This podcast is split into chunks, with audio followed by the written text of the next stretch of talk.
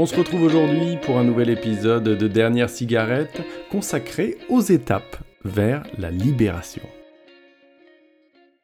Arrêter de fumer, c'est changer ses habitudes, et cela demande des efforts. Il vous faut en moyenne 66 jours pour ancrer durablement une nouvelle habitude. Alors pour retrouver votre liberté, vous aurez besoin évidemment de volonté pour avancer, mais aussi d'une organisation sans faille pour changer vos habitudes de soutien indéfectible pour ne pas flancher, et de votre imaginaire pour faire ce lavage de cerveau inverse. Je vous propose qu'on passe en revue les différentes étapes de l'arrêt de la cigarette, histoire de se préparer à ce qui nous attend. Étape numéro 1, la préparation. Ça prend le temps que ça prend, mais on potasse, on mûrit, on parle, on hésite, on y est presque et... Non, en fait, on n'est pas prêt. Mais bientôt, pourquoi pas? À cette étape, vous aurez besoin d'ouvrir votre esprit, de comprendre votre dépendance, de commencer ce lavage de cerveau inverse.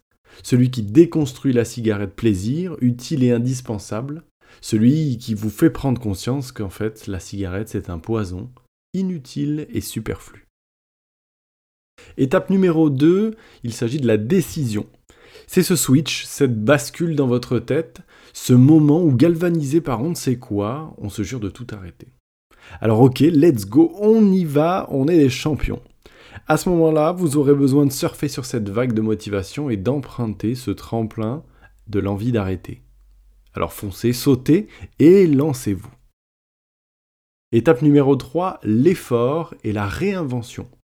Alors là, clairement, nous sommes dans le dur et on galère forcément un peu. Mais c'est surtout un effort dans votre tête.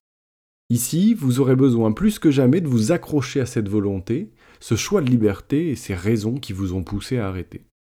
Mais cette détermination seule ne suffira pas. Elle doit être associée à une organisation rigoureuse. C'est là que tout se joue.